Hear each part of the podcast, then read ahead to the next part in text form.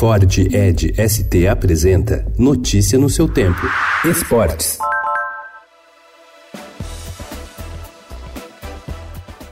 O Palmeiras tinha a vantagem de jogar por um empate, abriu o placar sobre o Grêmio, mas levou a virada em menos de cinco minutos e foi eliminado nas quartas de final da Copa Libertadores da América. Os gaúchos venceram por 2 a 1 e agora enfrentam Internacional ou Flamengo, que jogam nesta quarta no Beira Rio. O duelo decisivo entre Palmeiras e Grêmio foi realizado no Pacaembu, teve quase 35 mil pagantes e os alviverdes chamaram o time de sem vergonha após após o apito final.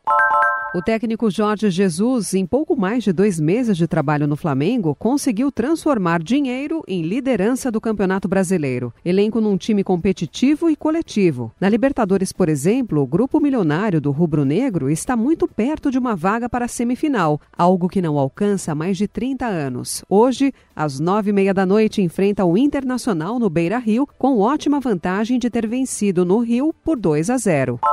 Acordo sobre Neymar não sai, mas Barcelona fica otimista. Rodada de negociações realizada em Paris deixa dirigentes catalães com sensação positiva de recontratar o atacante.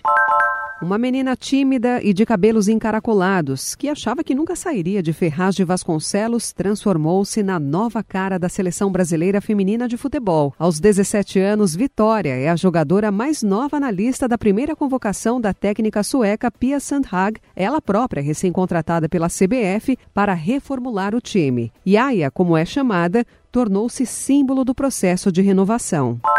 Mundial de Judô.